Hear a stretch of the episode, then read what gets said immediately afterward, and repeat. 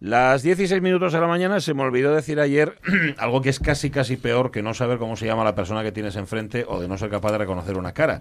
Que es que alguien te dé recuerdos para otra persona y que no sepas quién te está dando recuerdos. ¿Ni a quién? Ni a quién se los está dando. A ver, en este caso sí, sabía la persona a la que tenía que dárselos, pero la persona que me los estaba dando para esa persona yo su, existen- su existencia no, pero su identidad la desconocía. Con lo cual tengo que dar unos recuerdos que no sé de quién son. ¿Y ahora cómo lo hago si no lo Oye, recuerdo quién era? Tú, tú da ahí los besos y abrazos y luego Claro. ya... Sí, estamos como para dar besos y abrazos Sí. ahora. Precisamente. Vaya, estamos hombre, ahora, ¿cómo mira. sois? Que vienes, por cierto, tú del lecho del dolor. ¿Cómo estás? Sí, muy bien. Bien, ¿no? Muy bien, muy bien. ¿Y el lecho del dolor cómo quedó? Bueno, ya sabes lo que pasa con mala hierba, ¿no? Ya, pues ya. adelante rock en vivo. Tú eres, Hey, capaz yeah. de, tú eres capaz de lo que sea con tal de venir a hacer la radio mía. Yo no lo puedo entender, esa pasión por el trabajo. ¿eh. Yo tampoco, ¿eh? Ya nadie lo Yo- entiende. yo tampoco. Eres workaholic o algo. Creo que no, que no hay manera. Bueno, eh, pero eso era ayer. Eso era ayer. Lo que hablábamos de reconocer las caras o, re- o reconocer o acordarte de los nombres. Por cierto, Carmen, bien, buenos días. Buenos ¿A ti qué te pasa? ¿Tú eres más de las que olvida caras o la de la que olvida nombres? Yo últimamente las dos cosas. Todo, o sea, ¿eh? sí, últimamente Caras sí. Sí que es verdad que yo soy más de olvidar nombres que caras. Sí, soy más ¿ves? fisonomista, con las caras me quedo, pero luego es como de que lo conozco, de dónde cara, Efectivamente. cara Pero últimamente me pasa hasta con los nombres que los cambio. Ya. O sea, yo, eh, pero Mm. inconscientemente, porque yo pienso que estoy diciendo y es otra cosa. Pero bueno, Ujú. cosa del estrés. Ya, será, eso. Será. Sí, bueno, sí que no consejos porque bienvenida no al vivo y olvido, Ah, ¿sabes? Es una buena forma de estar en el mundo, no te pienses. No, yo os preguntamos justamente por el, por el olvido. El olvido, sí, justo. El olvido de, de las personas que tenéis más cerca, que da la impresión de que no os hace ni puñetero caso a nada de lo que vosotros decís. Por ejemplo, tú dices, esto, esto me pasa a mí constantemente, que yo también es verdad que tengo un hijo de 14 años. Claro. Tampoco se puede pedir mucho más, pero de decir algo y no es que recoge, ejemplo, recoge esos zapatos. Recoge esos zapatos, porque lo digo en ese tono, es el, el tono un poco materno-paterno de- que tenían en nuestra época, que era como recortando mucho las vocales. Coge esos zapatos. bueno, pues yo se lo digo, los zapatos, esto era, yo qué deciros, a las 4 de la tarde. Bueno, son las 8 de la noche y los siguen. zapatos siguen exactamente en el sitio en el que estaba. Y cuando se lo repito otra vez, pero ya, ya ampliando las vocales, son zapatos. Ya sé. Entonces es cuando me mira con cara de cervatillo asustado, como diciendo, pero qué, pero qué, ¿cuándo me dijiste tú nada de unos sí, zapatos? ¿no? sí. Es así. Entonces hoy queríamos preguntaros por justo eso, la sensación que tenéis de que os escuchan poco. Sí. Mm. O de que no se escuchan nada, de que no os obedecen, de que no os hacen caso. Pero puede ser los hijos, puede ser la pareja, puede ser el Sí. perro, los empleados, Pero puede ser existe todo. todo. también el déficit de atención, que yo creo que cada vez estamos, que, Mm. que todos tenemos en mayor grado la historia y estamos a 50.000 películas. Ya. Entonces hay veces que no, que Ya, no estás ya, a lo que ya. te están Tú no contando. haces más que encontrar disculpas para todo, ¿no? No, o sea, una cosa verdad. llamas estrés, otra déficit de atención. ¿No Oye, te das cuenta, Carmen Mier? Vamos camino del fin de semana, Sí. déjanos con todo relajado. Sí, Efectivamente. ¿eh? claro. Nada de culpas y No, no, heridas abiertas. No, y sobre ahora. todo déjate de diagnósticos. Perfecto. Aquí no hemos venido Es a verdad, diagnosticar. De hecho, lo que estamos haciendo hoy en las radios mías es poner un diván a disposición de nuestros oyentes para que nos cuenten su frustración. Ay. Lo frustrados que están porque no les escuchan ni blas. El diván de la radio. Esto va para sección, pero como ya tenemos a Lisa Prieto, tampoco Sí. queríamos Sí. nosotros ocupar. Como aquel anuncio de, de- Y el del aire el acondicionado. del aire acondicionado. Yo sí. fue lo primero en lo que pensé. Señor, Sí. ¿cómo es, señor? Doctor, no soy, no, no soy nadie. No soy nadie, doctor. No soy nadie, doctor. Es verdad. Sí, sí, pero era por culpa de un aire acondicionado. Ya me dirás tú. Que se apagaba porque no estaba. Ponedlo en Facebook o en Facebook y llamarnos, llamadnos si queréis al 984 10 50 48. Carmen Mier está aquí por algún motivo, así que ponle la sintonía que algo ha venido. Atención. ¿Preparados? Un, dos, tres. A repasar el fin de semana deportivo, pero atención, porque el fin de semana deportivo empieza ya en viernes. Me ha dicho Carmen Mier que pinte el ojo, porque hoy hay una cita en el Palacio de la Soledad a la que no, a la que no puedo faltar. Esta noche tenemos cita a las 8 de la tarde, un viernes a las 8 de la tarde, una hora perfecta para ya intentar desconectar Ujú. de la vorágine laboral e intentar poner un poco el chip de fin de semana. Muy bien. Pero bueno, nos toca currar un poquitín, pero, Sí. pero de una manera divertida. Hoy a las 8 de la tarde eh, se presenta en el Hotel Castillo de la Zoreda. Bueno, se presenta. Es la presentación del sorteo de la fase previa de la Oviedo Cup Ah, 2020. mm, vale. La presentación oficial es en abril, siempre es una semanita antes de que empiece el torneo, pero dado que, que son muchos equipos los que tenemos, de hecho este año tenemos récord de participantes, tenemos casi 400 equipos, Coño. frente a los 340 que habían sido la edición anterior y ya... ¿60 de una edición a otra? Sí, la edición anterior había sido récord histórico y este año todavía lo superamos en, en Jolines. 60 equipos. Entonces tenemos eh, muchos equipos, tenemos muchas categorías categorías, pero no todos los equipos asturianos pueden jugarla. Por tanto, hacemos una fase previa para ver qué equipos asturianos están en esa fase final Vale. de Semana Santa y esta noche tenemos ese sorteo tipo Champions en directo con las, las bolas, los bombos, sacamos los papelitos Ay, en directo y ahí quedan enfrentados los equipos Hay- asturianos. y no hay bolas calientes ni nada de no, eso. no, ¿eh? no. Aquí son todas frías. De hecho, es un evento público, van a estar tiempo. van a estar todos los representantes de los equipos asturianos presentes para que vean que no hay ni trampa ni carta. Vale, oye, me gustaría que explicaras a los oyentes que no la conozcan, aunque Sí. ¿cuántos años? ¿Cumple 15 años ya? 15, la Oviedo 15 Cup? años, es la de- decimoquinta edición. Puede que haya oyentes que no sepan lo que es la Oviedo Cup. Pues sí, pues sí, pues sí. Eh, la Oviedo Cup es un torneo de fútbol base internacional que se celebra cada Semana Santa en, bueno, iba a decir en Asturias, concretamente en Oviedo. Aunque sí que es cierto que durante estas 15 ediciones el torneo lleva creciendo, creciendo perdón, a un ritmo espectacular y ya no es solo, no solo se focaliza o se centraliza en Oviedo, ya que se juegan, se juega en Gijón, se juega en Llanera, se juega en Siero, se juega en Noreña, este año en Mieres y Langreo. O sea, al Mm, final ya estamos cogiendo más, bien. Más territorio astur. Para que quepan todos y todos tengan su... Que 400. Claro, claro. Claro, son casi 8.000 participantes, que se dice pronto, se juegan en 23 sedes simultáneas durante cuatro días, hay más de 1.000 partidos que se juegan en cuatro días. ¿Cómo se consigue un éxito así, Carmen? Pues la verdad que sí que es verdad que los organizadores son tres, está Nacho Canal, está Chusevia y está José Ángel Fernández. Ellos ya venían del mundo del fútbol y en su momento, hace 15 años, dijeron, ¿por qué no empezamos a hacer algo de esto en Oviedo? Empezaron con dos categorías y ahora tienen 10. Empezaron con 30 equipos y ahora hay 400. O sea, eh, Oh, al final la calidad de- de- del torneo hace que, que sea un referente y sobre todo que a nivel regional está muy representado, pero a nivel nacional todavía este año hay récord de, participa- de participantes de equipos nacionales y además podemos decir que tenemos 24 equipos de canteras de la Liga de Fútbol Profesional, o sea, de 24, 24 clubes, perdón, porque hay clubes que vienen con más de un equipo de, de primera y segunda división. ¿Y has hecho internacionales también? Sí. Ah. Hemos dicho internacionales, pero hay que hablar de este tema, porque claro, tenemos un- una crisis mundial con el tema del, del coronavirus. Claro. Y tenemos equipos japoneses, tenemos equipos de Dubai que ahora mismo, de momento, no pasa nada, pero sabemos que los procedentes de países de riesgo puede ser Ya. que en Ya. esta edición, porque las circunstancias lo, lo impiden, puedan estar. Pero de inicio están. Vale. Preparado para que estén, está. Están, Y efectivamente. la intención es esa, que estén. Efectivamente. A ver lo que dice Total, la la cita hoy en el Palacio de la Lloreda. Ese sorteo a partir de las 8 de la tarde. En el Castillo de la Zoreda. ¿Qué dije? Palacio de la Lloreda. O sea, ya que casi- Bueno, ya estamos diciendo, dijimos la Mira, hoy por la Fresneda. mañana es que estaba diciéndonos dónde era y, y vino Laude Martínez, que sabéis que lo tracamundía todo, y ya quedó la Fresneda. Luego alguien llegó y dijo la Lloreda y tal. No, es el Palacio de la Zoreda. Sí, el Castillo de la Zoreda. Castillo. El No Castillo- En la finca de la llanera. Eso. No vayáis. Sí, no vayáis sí, a la sí. Fresneda. Ahí si queréis, pero vamos, para Pero eso no queréis, para esto. esto. Castillo de la Zoreda. Castillo de la Zoreda. Pues estuve yo en una boda hace unos años. ¿Y qué tal te Sí. gustó? Fabuloso, el sitio es precioso. El ¿En entorno es espectacular. En Moredas. el entorno, el entorno Y- la verdad que es espectacular. La actual dirección son muy amables, Pues te sí. atienden para Castillo. lo Los que de antes. no estaba mal, pero Castillo de la Zoreda. Sí, sí que es verdad que bueno, hoy el día no acompaña mucho para poder disfrutar de ese entorno del castillo, Contra, pero pero es cubia- cubierto. Sí, bueno, pero, Ah. pero el, bosquecito. Claro. la entrada a ese bosque maravilloso que tiene la Zoreda, también crea un clima ya de cuento.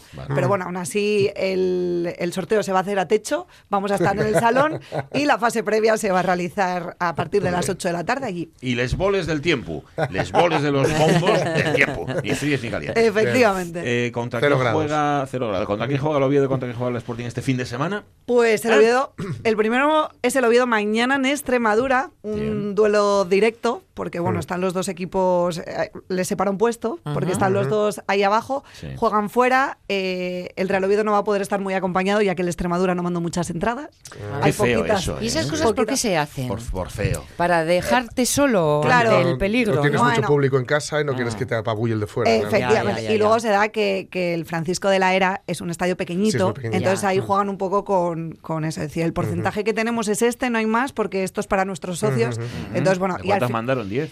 Pero- no, pero creo que, a ver, no sé el número exacto, pero creo que anda por unas 150 entradas. Nada, ¿eh? pero eso- eso- Porque eso ¿cuántos, ¿cuánta afición del Oviedo suele viajar así en, en una media habitual? Bueno, pues a partidos cercanos, por ejemplo, el Lugo, Sí. que fue hace, hace dos semanas, eh, había casi 2.000 personas. Mm. Caramba, Claro. vale, vale. Era por 150 controlar la proporción. Sí, ¿no? a ver, sí que es verdad que Almendralejo queda un poco más lejos. un poco lejos. sí. Queda un, poco, un poquitín más lejos. Entonces, bueno, Lejos, almendralejo. Pero bueno, al ser de sábado la gente aprovecha el fin de semana, pero vamos a tener que verlo todos por la tele, o casi todos, Bueno. excepto esos 140 elegidos. Que van allí. Eh, ¿Y el Sporting? El Sporting juega el domingo en casa frente a Las Palmas y también juega contra su rival. eh, Están los dos en la Sí, sí. clasificación ahí, ahí. Entonces nada, a ver si a ver si el factor Molinón ayuda a, A que el. Sporting sume una nueva victoria. A ver, a ver. señor. Toralín no se pudo. Molinón. A ver si. ¿eh? Ahí está. Molinón. Ahí grandón. ¿Algo más que nos quiera recomendar? No, yo creo que de momento va Dejadme, bien, ¿no? dejadme que añada entonces a esta agenda deportiva la celebración este fin de semana del quinto Open de España de Disc Golf. Ahí. Eh, que como no vamos a hacernos Tenemos- eco de ello. ¿eh? Tenemos amigos ahí. Por sí. eso, por eso. Torneo internacional desde hoy viernes y hasta el día 8, el domingo.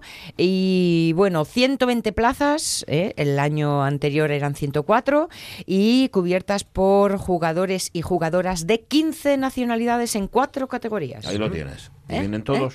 ¿Vienen todos? Bien, Digo, en por- principio sí. parece ser. Por la en prudencia principio, del sí, sí, sí. coronavirus y todas estas cosas. Nunca se sabe. Gracias, Carmen Mier. Gracias a vosotros. Que vaya muy bien el sorteo. Intuyo que tienes tú que sacar algo de ahí. O sea, que no sé si darle vueltas al bombo, sacar O bolas. presentar directamente. incluso presentar. Incluso presentar, Vale, sí. que se te dé, que se te dé muy bien. Muchísimas Disfruta. gracias y buen fin de semana. Castillo A de la ti, Zoreda. Oye, voy a repetirlo diez veces, ¿vale? El Castillo de la Zoreda. A partir de las 8. Un abrazo, Carmen. Las 11 y 10. ¿Qué 11? 10, 10 y 18. Pero mira que te- sé la hora que es porque la tengo interiorizada. O sea, yo sé que son las 10 de la mañana. Otra Yo- cosa es lo que tu boca diga. a mí no se me engaña fácilmente, no, lo que digan y lo que vean mis ojos, que como no llevo gafes y, el, y, y los números son como requete pequeños ahí que. ¿Ve- ¿Ves al, al cero redondito lo ves como un palito? Lo veo como, sí, Mm, porque, bueno, háztelo mirar, ¿eh? Presbicia, presbicia. Presbicia de lo de la edad, ¿no? Lo que te da con la edad. Eh, sí, que enfocas poco. Que enfocas mal. Sí, pues eso es lo que me pasa a mí. Más miopía, más astigmatismo. Bueno, pero la, la Y, y presbicia... menos presbicia. Menos presbicia. La presbicia te mm, compensa la miopía. Ah, sí. Ajá. Bueno, anda. Los, los miopes con la presbicia pasáis a ver mejor. Vaya lo uno por lo otro. Menos mal. Ya ves. Em, mira, yo por ejemplo no tengo mucho culo, pero tengo mucha barriga, con lo cual me compensa.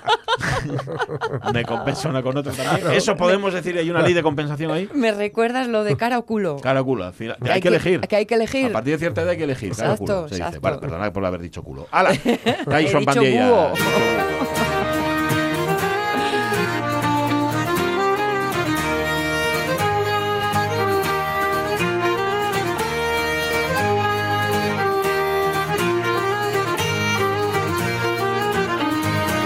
Iniciativa por el asturiano Joan Pandiella, ¿qué tal? Muy buenos días. Muy buenos días, Pachi. Muy buenos días, eh, Sonia. Muy buenos días a todo el equipo de la Radio Es Mía y Buenas. a todos los oyentes de la, de la RPA. Buenos días. Aquí estamos, aquí Qué, estamos un día qué más. ceremonioso empieza siempre, ¿eh? Sí, luego se, Eh, luego se desmelena. Sí, pero sí, pero al principio quedáis todos bien organizadinos y ahora ya lo que queráis. Tiro para allá. Tiro para adelante, muy bien. Oye, ¿qué traemos hoy? Calo Arena, a ver. Upa. Pues un poquillín de todo, ver, la ver. verdad, como siempre, ¿no? Bueno, en primer lugar, ya visteis en la página web que, que Iniciativa por Asturiano eh, registró un, un documento con una serie de propuestas Sí. y observaciones de cambios al nuevo Código Ético de la Universidad de Oviedo. Ajá. Y es que eh, en ese código ético de la Universidad de Oviedo, eh, que es un documento muy interesante de cara al funcionamiento de, de la institución académica, Iniciativa por Asturiano eh, registró bueno, una serie de peticiones orientadas eh, de alguna manera a que les lingües, a que el uso de diferentes lingües, no solo asturiano, no sea elemento de discriminación dentro del, del espacio académico. ¿no? Ujú.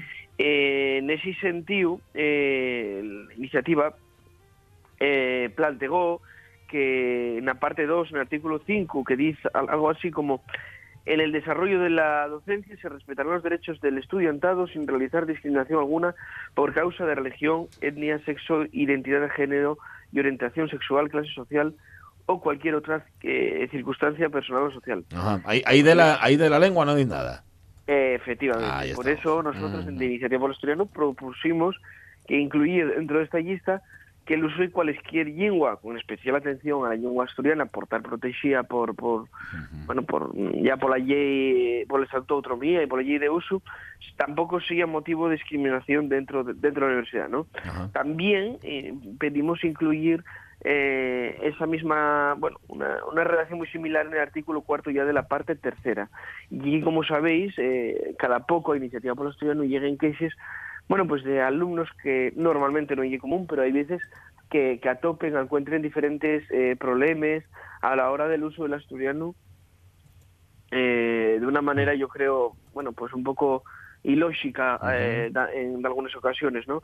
Por eso nosotros eh, propusimos estos estos cambios, ¿no? Y también dentro del apartado principio y valores comunes eh, nosotros formulamos una, una especie de artículo que dice así, ¿no? Promoverás el respeto y la promoción de la diversidad lingüística en todas las actividades de la Universidad de Oviedo, con especial atención y al cuidado para con los usuarios de la lengua asturiana como lengua en situación de minorización protegida por los estatutos de esta institución. Y además de todo esto, también en la iniciativa por el asturiano pedimos que el documento se asoleye y se publique en el BOPA y además en forma bilingüe en asturiano y, y castellano, ¿no? En ese sentido. Porque ¿qué es lo más habitual en ese tipo de discriminaciones? Por ejemplo, que tú quieras presentar un trabajo en asturiano y no te dejen, o, o que quieras hacer un trámite determinado y que no lo puedas hacer en asturiano. Presentar tesis, ya Eh, hubo lío con eso, sí, ¿no, ujú. Joan? Sí, sí, sí, sí, va poco todavía presente con el tema del, bueno, del vocal de iniciativa y que fue presidente de la, de Sí, la, de la, de la organización que fue Ignacio Galán, quiso presentar eh, la tesis en asturiano, una tesis que falaba de la propia lengua asturiana, ¿no? Que Hmm. algo un poco, bueno, un poco, un poco absurdo, pero bueno. No, pues, presen- Sí, claro. ¿Cómo la haces? y no, claro, entonces ese, fue la, en definitiva la situación, ¿no? Pero también recibimos queixes, pues que, oye, mira, que quiero hacer, yo qué sé, un, algún tipo de documentación asturiano y no puedo, ¿no? Por suerte yo creo, y hay que celebrarlo también, ¿no? Que, que el espíritu de Santiago García Granda, el actual eh, rector, pues camudó un poquín en ese sentido y ahora, por suerte, bueno, pues hay otro, yo creo, sinceramente, hay otra voluntad por parte del rectorado y, y eso también es una buena noticia para el asturiano, ¿no? Lo que pasa es que vosotros lo que queréis es que no dependa de la voluntad de una persona o de un equipo rector, sino que esto ya Que esté quede escrito. claro, que quede escrito y que quede ya establecido, ¿no? Efectivamente, y como y como apuntamos que, que lo recuella el mismo código ético para que en el futuro no se den Claro. situaciones, como digo, de discriminación de, de ese tipo, ¿no? Tampoco. Bueno. Vale, Que- que, dicha la propuesta, ¿no? Está ahí, está. a ahí ver- está. Que os dijeron algo en la universidad, que bien, ¿no? No, todavía Ah. no. Terminó el plazo de presentación de documentos el lunes 2 de, de marzo. Nosotros ya lo registramos, ya nos contestaron que lo recibieron, pero bueno, estarán en el estudio y todo eso. ¿no? Entonces, en ese sentido, creíamos que era importante eh, remarcar de manera muy muy importante alguna alusión a este problema que se genera cada poco, ¿no? En ese sentido. Vale. ¿Qué más nos traes hoy, Joan? Pues hay que dar un- una de... Dimos ya una... Toca, Ah, otra- te toca otra de arena. Una de arena, a ver. e- Sí, en este caso te toca nos volver otra vez, por desgracia, a la capital de Asturias, porque, bueno, presentáronse la- las- los, los nuevos autobuses de la capital, Ajá. donde aparecen eh, otra vez, bueno, pues los topónimos eh, de diferentes barrios eh, de la ciudad, Mm. eh, o de castellanizados. Ah, Con lo cual, bueno. Quiere decir que hay una pena y una situación muy asemillada a lo que falábamos va unas semanas del antroxo, que hay una pena que ya está, una cosa que ya estaba establecida, que funcionaba, que no generaba problemas eh, con el uso asturiano, pues bueno, que se den pasos para atrás, que hay una verdadera pena, ¿no? Como siempre decimos, eh, la asturiano no puede depender del color político del gobierno, sino que tiene que ser no transversal, como siempre decimos, a la acción de, de un gobierno, ¿no? Que no solo depende de la Consellería de, perdón, de la Consellería de Cultura, por ejemplo, sino que también la promoción del asturiano dependa del Concello como institución, no como cuestión ejecutiva de que se decida en una junta de gobierno o en un pleno, ¿no?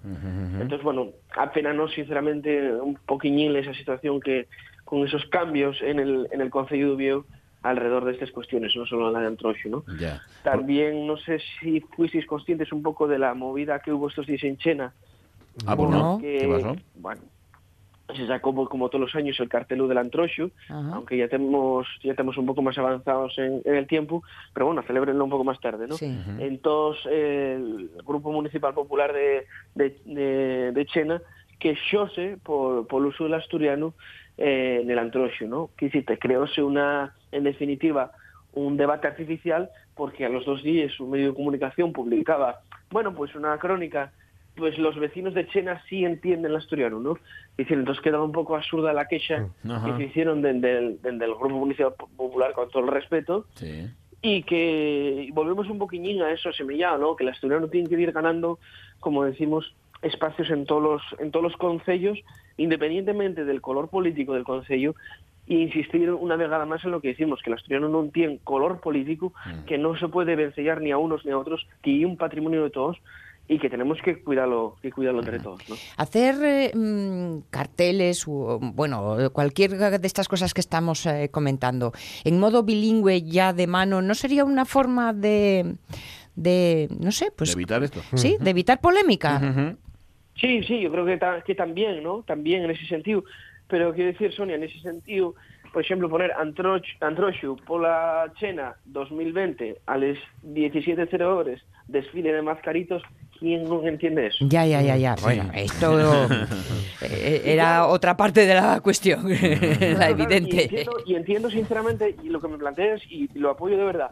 Pero claro, el problema es cuando decimos, no, no, no, oye, eh, hay que sacarlo en bilingüe y después cuando Sí. gobernamos, como es el caso del Ayuntamiento de Oviedo, que, nunca hubo, que nunca hubo problemas con el asturiano, Ujú. no, no, acabó San Trocho de Oviedo, Carnaval de Oviedo. Ya, ya, ya, ya, ya. Entonces, No, claro, sí, tiene que ser para todos. La, la- la decisión tiene que ser para todos, sí. Ya, Pero bueno, mar- marcar territorio Mm. y sobre todo marcar una orientación en torno a justamente el asturiano, que es no. No O sea, perderlo, y no no, y perderlo, no, lo no, ganado. porque Claro, dice, claro, es, claro, es que eh, eh, Nosotros eh, siempre es un insistimos riesgo. precisamente en, en Chena, ¿no? Quiero decir, Santa Cristina de Chena, aquí hay un patrimonio de alguien, un patrimonio, una herencia cultural que recibimos Sí. y que hay que cuidar. Sí, pues el asturiano oye, eh, exactamente lo mismo. Ujú. Una parte de la herencia cultural que hay que preservar y, nada y nada más, en definitiva, ¿no? Bueno. Cierto.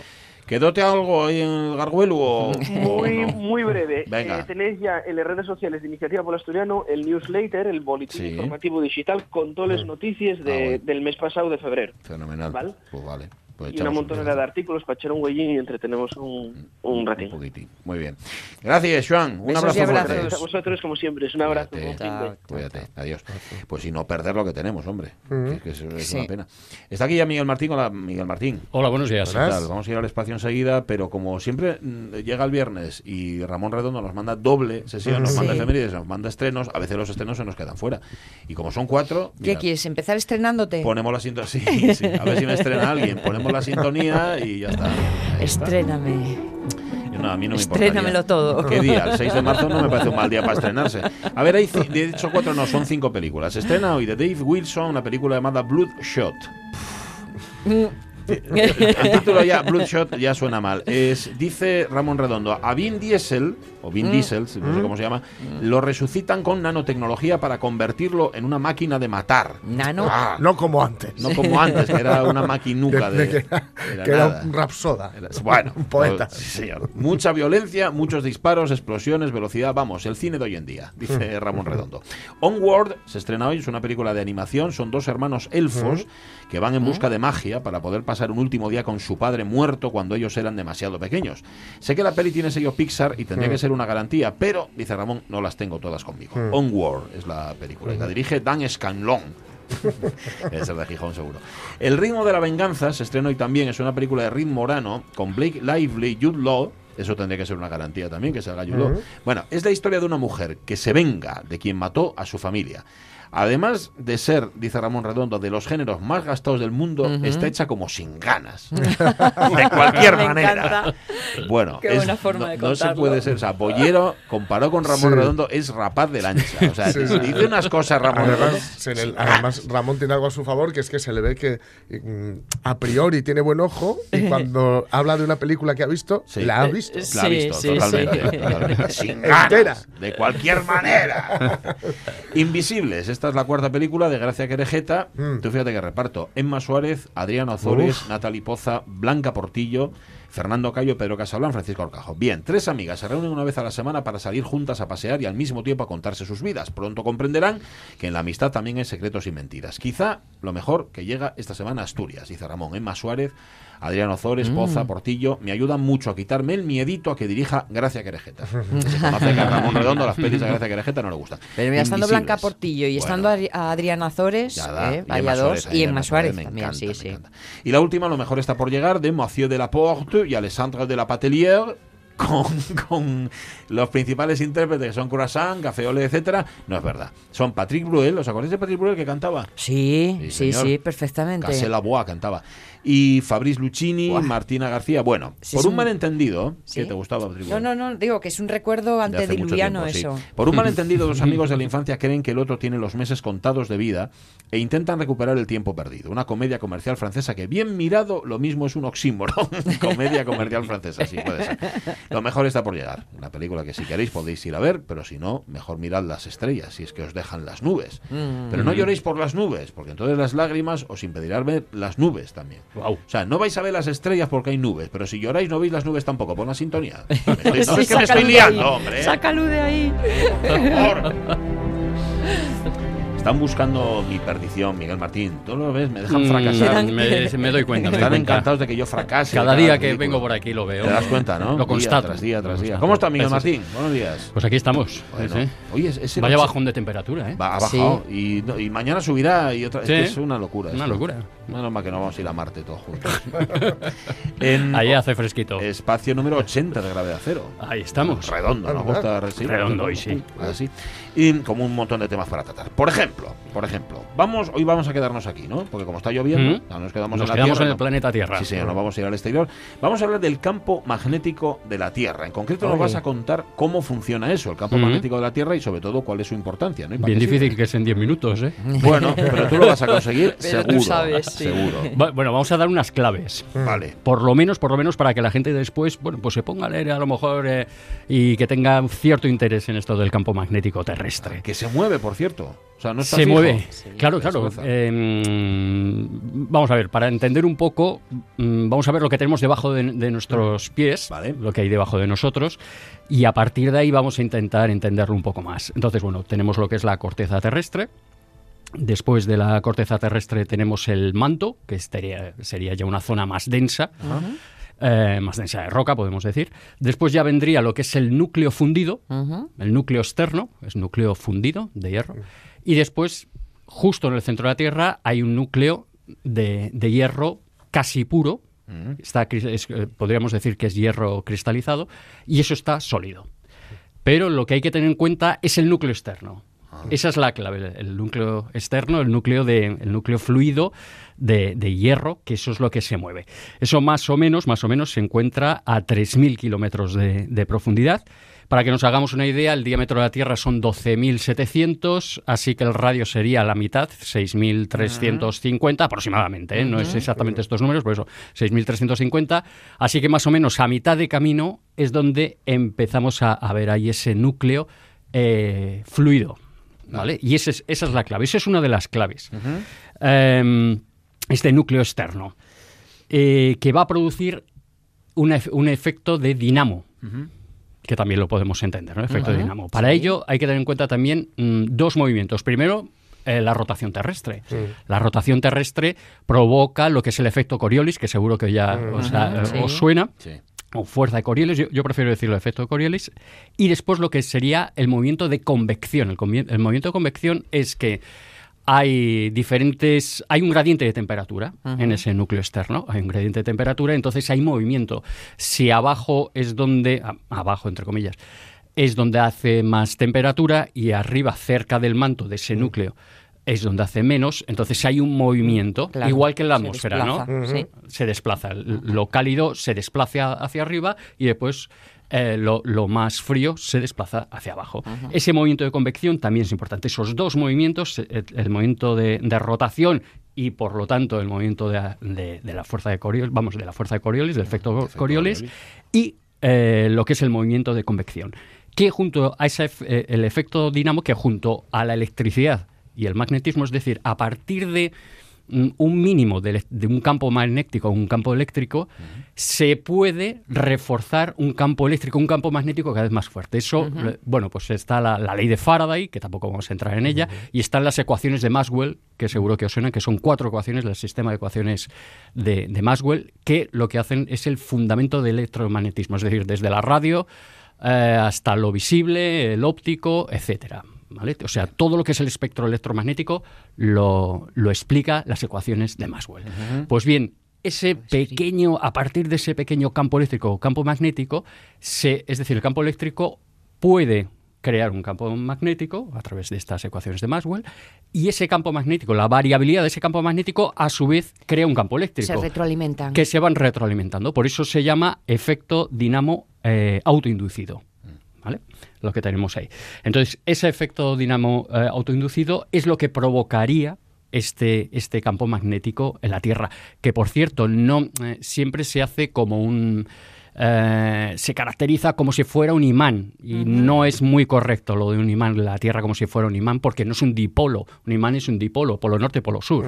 Es más bien tiene más bien una caracterización multipolar. Lo que pasa es que bueno se puede mm, algunas veces teorizar o simplificar a como, como un imán, ¿no? Pero realmente es muchísimo más complejo y tendría más una caracterización multipolar. Entonces ya hemos visto esos movimientos, o sea, es debido a esos movimientos, a ese núcleo eh, fluido y a ese reforzamiento de campo eléctrico, campo magnético, campo magnético, campo eléctrico, que crea este campo magnético que, como sabéis, es fundamental para la vida, porque nos protege de las partículas del Sol, y no solo que nos protege de las partículas del Sol, sino que también pues crea estas auroras boreales o Mm, auroras ah, australes. Es decir, además también nos da esa belleza, ¿no? Pues sí. Así que como veis, el campo magnético terrestre tiene su... Y después, bueno, una cosa que se me ha olvidado, el polo magnético El polo norte magnético. se está desplazando. Se está desplazando. qué? Es- eh, bueno, está fundamentado en esto. Coronavirus. ¿Qué pasa? ¿Qué pasa? Claro, que el, mo- el movimiento de- interno del punto que genera, al Hace moverse se una cosa, se mueve todo con ello. Ahí está, ahí está. Es decir, unas pequeñas variaciones. Es decir, se sabe en qué se fundamenta. Lo que pasa es que las matemáticas de todos estos movimientos son tela marinera. Son sistemas no lineales y es muy complejo. Es decir, aquí nosotros hemos simplificado todo mucho, pero es muy complejo lo que es la eh, toda la matemática que lleva eso. Un ciclo constante, por otro lado, más o menos, ¿no? Como se ve analizando la superficie del fondo marino, que se van viendo las bandas eh, según va, va cambiando el, el polo del lugar. Efecto. Pero, Sí, se, sí, pero sí. se desplaza muy rápido. 55 kilómetros. Más o menos para que os hagáis una idea, está. ¿Cada eh, cuánto? ¿Con 55 kilómetros? Anual. ¿Al año? Al año. Jolín, pero es Actualmente mucho. al año. 55 kilómetros al año es como más o menos como si fuera de Canadá hacia Siberia. Es esa- Ese es el sentido en el que está, Y está una desplazándose. cosa, Miguel, eh, lo de que se, tanto se habla de las tormentas eh, solares, ¿influyen, no influyen? No sé. Sí, se nota, se nota. Sobre todo cuando hay esas tormentas. El, el Sol tiene también un ciclo de 11 años, eso se, se conoce bastante bien. Y, eh, Entre escupitajo de- y escupitajo de con perdón, actividad, de actividad y entonces sí, claro, por supuesto. De hecho, han- se ha podido ver auroras de color rojo hasta aquí, en, en Asturias. Yo tengo un amigo que ha Calla, fotografiado aurora oh. boreal la. hasta aquí, claro, en momentos de estos de, de grandes tormentas eh, del Sol. Que por eso, bueno, pues ya hablamos una vez de, de un satélite de hace poco que se ha enviado a la hacia el Sol, porque hay que estudiarlo, hay que, mm, hay que tener un, un buen análisis del Sol para que no nos pille eh, desprevenido, aunque es bastante difícil, eh, bastante complejo también, eh, volvemos a lo mismo, el poder analizar eh, o el, po- el poder prever eh, lo que va a pasar con, con las tormentas, aunque sí que se conoce esto del, del ciclo de los 11 años. ¿no? Ajá. Eh, Perdón que vuelva otra vez a lo mismo. O sea, 55 kilómetros al año, pero de, de manera regular. Es decir, cada año se desplaza 55 kilómetros. Sí. Todos los años. Va a marchar. ¿Pero dónde va a acabar? Si va a acabar en Torremolinos. Estamos, estamos en ese extremo, momento. en Estamos extremo. en ese momento y lleva ya alguna, algunas décadas así. Sí. Eh, y bueno, pero ten en cuenta que también se ha invertido lo que son los el campo magnético, el polo norte eh, magnético, es decir, imagínate norte-sur, pues sur-norte, norte-sur. Ah. Mira, el, el último desplazamiento fue hace 773.000 años, el que estaba cambiado. Lo que es entonces, bueno, pues todo esto se basa, se fundamenta, ya te digo que es muy difícil también eh, Explicarlo eh, explicarlo, explicarlo de esta forma, pero también se fundamenta en estos movimientos, el movimiento de rotación de la, de la Tierra, etcétera, tal. Eh, es importante, muy importante esto lo que digo del movimiento de rotación de la Tierra, porque Venus, por ejemplo, tiene un movimiento de rotación de la Tierra muy lento del planeta muy lento. Y Venus no tiene campo magnético. Ajá. No tiene campo magnético. Así, Marte- así les va. Así les va. así les va. Marte Su, tiene- su líquido interno no coge fuerza suficiente. ¿no? Ahí Ah. Ahí está, ahí, tenem- ahí tenemos una, una de las explicaciones. Entonces, bueno, pues hay varias coincidencias que nos viene estupendamente a la Tierra para que podamos vivir aquí y no, no terminemos fritos de, por Cada el vez sol. que se explica la vida en la Tierra siempre es un cúmulo de casualidades, ¿eh? Claro. Luego hablaremos, por Luego cierto, de- hablaremos, de, sí, la sí. vida, sí, señor, en la Tierra y en el universo. Pero antes, antes tenemos que ir a ver la tele. Sí. Ya veréis. We were hunters and foragers. Oy, oy, oy. The frontier was everywhere. No puede ser que le haya reconocido la voz a Carl Sagan Sí, sí, así. claro. con- Ha Sí. dicho dos palabras, tío, Sí, sí. Sí, señor, sí, señor. Es que le tengo muy frayado a este prove. Esto que está sonando, en efecto, es Carl Sagan porque llega el lunes, ¿no? Se estrena la tercera temporada de Cosmos. Al menos en Estados Unidos. Estados Unidos. Yo he estado mirando a ver si en España, al final, National Geographic también lo saca, aunque sea subtitulado en castellano, lo que sea. Mm, De momento yo no lo puedo asegurar, no. O sea, en la premier, el estreno de Cosmos sí que va a ser este lunes eh, 9 de marzo en Estados Unidos. Pero aquí en España, no sé si Llegará. vamos a tener que esperar más o, o- o- o a lo mejor nos da la, la sorpresa de que es el lunes. Pero ¿Por, por qué dónde lo echan? no. ¿Esto dónde se va a ver? En el canal de National Geographic. National Geographic, Sí, ajá. sí, Aquí sí. está en Netflix, está disponible la, la segunda temporada. La segunda. La segunda temporada, pero segunda. esto sería la tercera temporada. Ya sabéis que todo comenzó hace justo 40 años, en 1980, con con los fascinantes 13 capítulos de, de Cosmos, de Carl Sagan, que él lo tituló Cosmos, un viaje personal, Mm. y con la música de, de Vangelis, Sí, sí. que también te metía ahí. Y por cierto, me gustaría también mm, nombrar a José María del Río, Ah, la- que era el actor de doblaje. Claro. Sí, sí, sí, el sí. actor de doblaje. Que si Carl Sagan tiene esta voz, que estamos escuchando, José María del Río. Además, ir siempre una décima de segundo por detrás del tal para que se Sí, escuche la- sí, Sí, sí, sí, sí, sí, está todo bien medido. Fíjate, José María del Río además es la voz, eh, ha, ha doblado a Kevin Spacey, a Billy Bob Thornton, a Richard Dreyfus y a Dustin Hoffman. Fíjate, Entre otros. Ya Carl Sagan. Y al gran Carl Sagan. Me encantan las- los 13 capítulos como... mm, Vamos, yo lo recomendaría. Tengo un amigo en Valencia que él dice...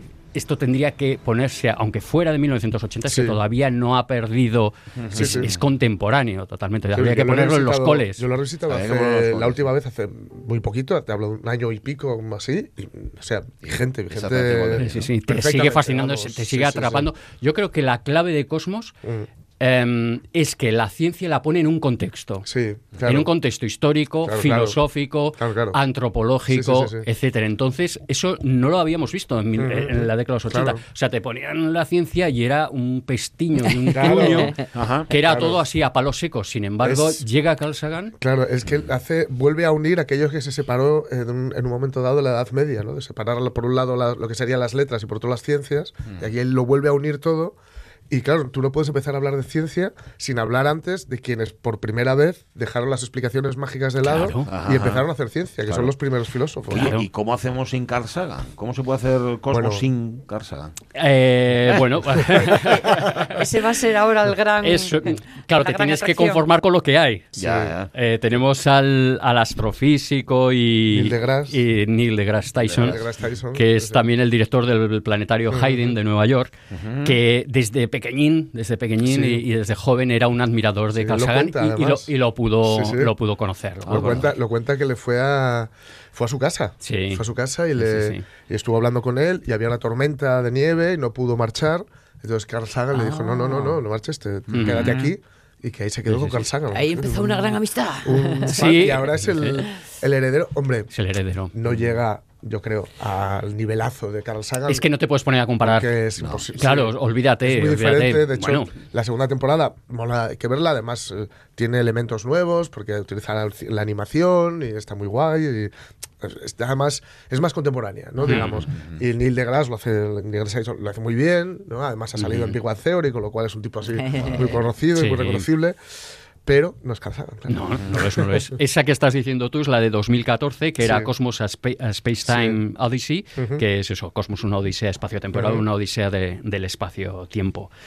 Y ahora, en 2020, el 9 de marzo, pues eso, eh, llega Cosmos, la tercera temporada, que también son 13 episodios, y en este caso se llama Cosmos Mundos Posibles. Y bueno, Ah, pues habla vale. de, de, de lo que, mira, vamos a hablar también con nuestra entrevistada, también de los posibles nuevos mundos que se van a, a- a descubrir.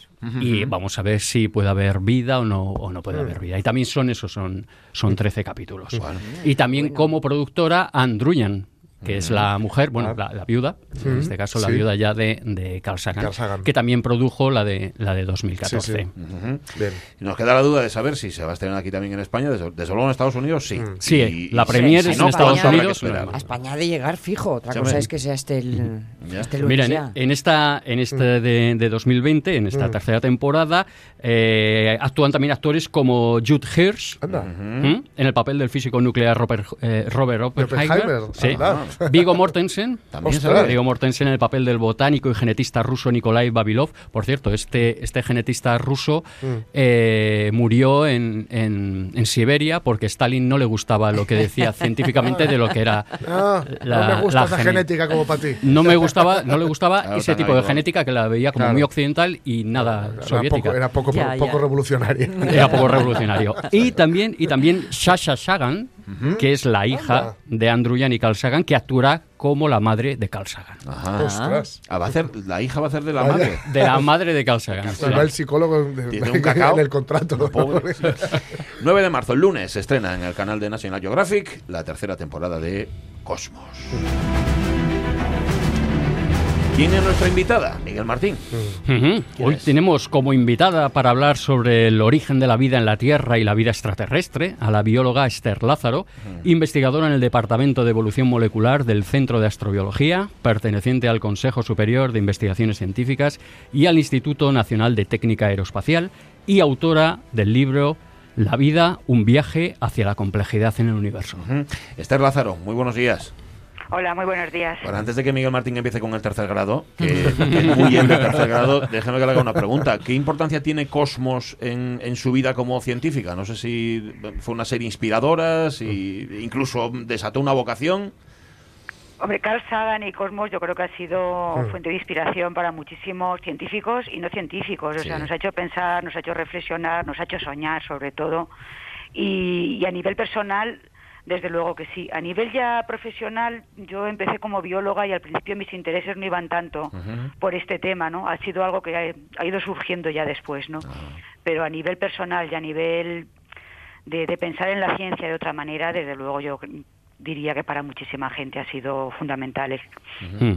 Bueno, para situarnos históricamente, se ha imaginado lo que puede ser la vida fuera de nuestro planeta con diversos documentos, a, a modo de novelas, de películas, eh, bueno, pues son más o menos especulativas, por ejemplo, con El descubrimiento de un mundo en la Luna, de Wilkins, en 1638, eh, el famoso Micromegas de Voltaire en 1752 o a finales del siglo XIX, por ejemplo, eh, La Guerra de los Mundos en 1898. Y, o bueno, en el siglo XX, por, poner otro ejemplo, la película de La Llegada en 2016. Entonces, bueno, Esther, este interés y fascinación por la posible vida fuera de nuestro planeta viene ya de, de bastante de lejos. Desde luego, bueno, tan lejos como de, de la antigua Grecia, y entonces había filósofos que argumentaban que, que por qué no había haber, que por qué no podía haber otros mundos y que si los había, por qué no podían estar habitados, ¿no? Pero bueno, yo creo que esto es un tema que a todos nos ha fascinado, ¿no? ¿Quién no ha soñado con, con que haya extraterrestres? Cuando éramos niños, yo, por lo menos yo, era algo que se daba por hecho, que existían los marcianos, ni nos planteábamos que no pudieran existir, ¿no? Lo que pasa que durante mucho tiempo, claro, las ideas que imperaban pues era que la Tierra era el planeta que era el centro del universo, que el hombre era pues eh, la especie que Dios había creado a su imagen y semejanza. Todo eso no no facilitaba pensar en otros mundos habitados. No hay más que recordar lo que le pasó a Giordano Bruno, ¿no? Mm, Sí. Pero sí que sí que es verdad que ya en, en el siglo XVII ya sí que se empezaron a exponer más abiertamente, pues como tú has dicho, en documentos no voy a decir científicos porque no eran científicos, No. eran imaginaciones, por lo que podía ser la vida extraterrestre. Y, y de los que has mencionado, pues mira, me llama la atención, por ejemplo, el, que, el del descubrimiento de un mundo en la Luna, porque ya ahí John Wilkins apuntaba a la posibilidad de comerciar con extraterrestres, cosa que ya nosotros no es que estemos pensando en comerciar, pero sí en explotar los recursos de asteroides, o sea que, que ya se estaba adelantando a su tiempo, ¿no? Ujú. o, o en micromegas, que también lo has mencionado, pues también me, es muy curioso que, que ya se plantee la posibilidad de que pueda haber extraterrestres que sean incluso superiores a nosotros. Ya empezamos a pensar que igual no somos lo mejor del universo, ¿no? De hecho, pues mm, en el libro hay una parte muy muy graciosa y es cuando Micromegas, pues con uno de los humanos que contacta, se pone a hablar y este humano le dice pues que todo lo que hay en la Tierra, que está puesto ahí para la libre disposición del hombre y para que lo utilicemos en nuestro beneficio, ¿no? Y Micromegas pues se parte de risa. Sí, sí. a mí pues, me, me resulta curioso y, y- muy bonito, ¿no? Porque un poco está reflejando por, por lo que hemos nos hemos creído durante mucho tiempo, Sí, que verdad. éramos pues los reyes del planeta y que todo estaba ahí para no para nosotros, ¿no? Es verdad, es verdad. Eh, bueno, vamos a ver, la hipótesis de la, mm, de la panspermia teoriza sobre que la vida en la Tierra tiene su origen y procedencia fuera de nuestro planeta. Eh, ¿Qué opinas sobre ello? Bueno, sobre que pudiera haber llegado ya en forma de vida, vida como tal, o sea, pensar en algún microorganismo que hubiera llegado, por ejemplo, en un meteorito, pues es difícil. Aún así, las pruebas que se han hecho últimamente, pues sí que eh, indican que podría haber esporas o organismos resistentes que dentro del interior de una roca pudieran sobrevivir al impacto. Pero aún así eso nos quedaría con la duda de cómo ha surgido esa vida en, en el lugar donde haya surgido, ¿no? Claro. No nos explicaría mucho sobre el origen de la vida. Lo que sí que es cierto y es, y es que mm, también se ha descubierto en los últimos años que tanto los meteoritos como las nubes de polvo interestelar, como los cometas, son lugares en los que puede haber síntesis de materia orgánica. Y esa materia orgánica pues puede caer en la Tierra y en otros lugares de- del espacio, ¿no? En otros en otros planetas también. Entonces, esa llegada de materia orgánica sí que podría haber acelerado muchísimo eh, los caminos hacia la vida en la Tierra. Es decir, no habría llegado la vida de fuera, pero sí los ingredientes. Eh, eso es mucho más factible y es algo que, que probablemente no lleguemos a saber nunca, pero que, que sí que podría haber sucedido así, ¿no? Es una versión de la panspermia un poco light, digamos. ¿no? Ya. Nos llegaron las piezas y aquí se combinan, ¿no? Exactamente. Así, en, en traducción simultánea. Sí. Sí, sí, es que a- al hilo de esto yo tengo siempre una, una duda eh, desde hace tiempo. eh, que, que me gustaría preguntártelo a ti como, como bióloga. Eh, ¿Todas las formas de vida actuales en nuestro planeta proceden de un uni- único origen? Es decir, ¿surge ese ancestro solo en un determinado espacio de tiempo? Eh, a ver, aquí hay dos cosas en la, en la pregunta. Que toda la vida que existe en la Tierra procede de un único ancestro. Ahora mismo los biólogos no tenemos ninguna duda. Porque a nivel molecular tenemos procesos que son tan, tan, tan similares en todos los seres vivos que es imposible que, que, que procedamos de, de ancestros diferentes. Porque entonces a nivel molecular tendríamos que ser más distintos. Pero eso no quiere decir que la vida en la Tierra comenzara solo una única vez o en un único sitio. Probablemente hubo muchos intentos en muchos lugares. Lo que ocurre es que solamente uno llegó a, a fructificar, ¿no? Y probablemente cuando uno llegó a, a- a ser exitoso y comenzó a poderse expandir por otros lugares, esa ventaja que había adquirido probablemente lo que hizo es que los otros intentos, pues, mm, desaparecieran, ¿no? Simple competición. Por competencia, claro. Eh, Pero no cabe Claro. pensar, Esther, que es que la solución es la, mm, la única viable y entonces se haya podido dar en más de una ocasión.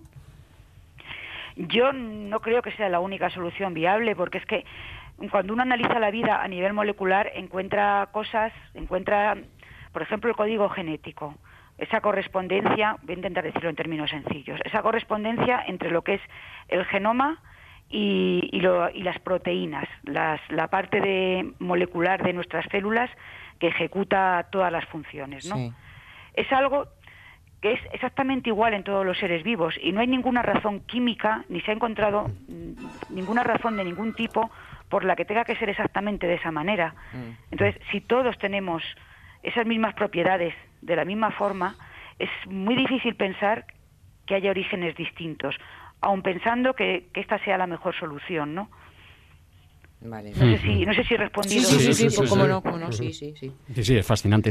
Eh, bueno, en el sistema solar, Esther, tenemos tres candidatos que podrían albergar vida simple, por ejemplo, en el subsuelo, caso de Marte, o bajo la corteza de, de hielo en los casos de satélites como Encélado en Saturno y Europa en Júpiter.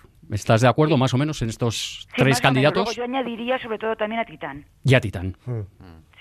Titán también tiene un océano interno y además tiene una química orgánica muy rica que podría contribuir a, a una bioquímica que quizás incluso podría ser diferente de la de la Tierra. Bastante diferente, ¿no? Sí. Porque ¿Basada en qué? ¿Basado en, en metano? Sí, efectivamente, los gases que tiene la atmósfera de Titán, metano, nitrógeno, pueden reaccionar con gracias a la, a la energía que proporciona la luz ultravioleta, por ejemplo, y dar lugar a moléculas orgánicas que se depositen en el planeta y en esos océanos de metano que hay en Titán, desde luego la bioquímica que podría florecer no podría ser como la de la Tierra. Entonces tendría que ser necesariamente distinta, a no ser que esas moléculas entraran en contacto con el océano que hay en el interior del planeta. Entonces ya la bioquímica podría ser más similar a la de, a la de la Tierra, Ujú. porque tendría lugar en un medio acuoso. Pero siempre hecho, con base de carbono. Eh, hasta ahora, mm, todas las posibilidades que manejamos de forma más seria, luego ya uno puede imaginar Ujú. muchas más cosas, están basadas en el carbono, porque el carbono es abundante en el universo. Y si es el mejor elemento para constituir una bioquímica compleja, ¿por qué vamos a pensar en otros si realmente no hay carencia de ese elemento, no? Otra cosa es que pienses en un planeta donde no hay carbono, entonces sí, que igual puedes pensar pues en una alternativa, pero es que, como digo, hasta ahora el carbono mm, es abundante en todos los sitios donde, donde se ha mirado. Hmm. Y si en la Tierra han surgido cientos de millones de formas diferentes de vida y solo en una de ellas ha conseguido un cierto desarrollo, solo una de ellas ha conseguido un cierto desarrollo tecnológico, ¿no se puede inferir que la vida inteligente en el universo sería algo bastante raro y bastante excepcional? Aquí tendríamos ya que empezar a pensar en qué, qué es la inteligencia, ¿no? Pero bueno, yo creo que estando un poco de acuerdo en lo que pensamos, por lo que es capaz de hacer el hombre, desarrollo tecnológico, mandar misiones a Marte, pues claro, eso necesita más tiempo de evolución. Pero también es cierto que hay planetas más viejos que la Tierra y que no, los- no los hemos explorado, no Mm. podemos llegar a ellos. Entonces no sabemos lo que hay en ellos. Pero yo aquí me planteo una, una cuestión, y es que en la inteligencia, por lo menos lo que conocemos en la Tierra, al hombre nos ha dotado de una capacidad tal para explotar los recursos de, de nuestro planeta que podría ser que incluso nos llevara a la extinción, porque estamos agotando todo. Y estamos además pues, pues cambiando las condiciones de, de habitabilidad para nosotros, no para los, los microorganismos, ¿no? Entonces yo me pregunto si esto no es así lo que lo que va a suceder en otros lugares, que cuando una especie adquiere la capacidad de aprovecharse de todo el resto, si no va a llegar a una situación como la que estamos llegando nosotros en la Tierra.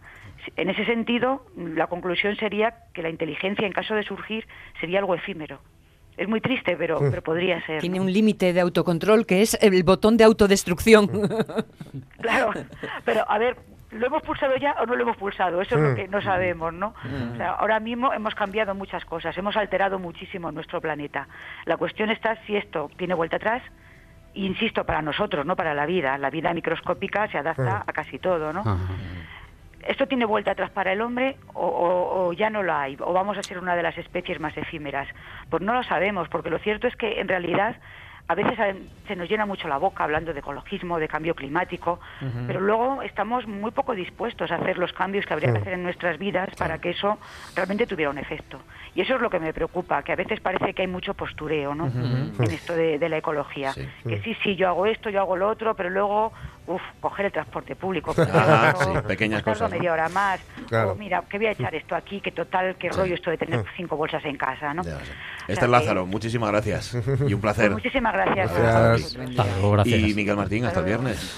Hasta el viernes, chicos. Yo, es por, no es por cortar, es que eso llegan las noticias de las 11. Ya, No, ¿qué vamos a hacer? no,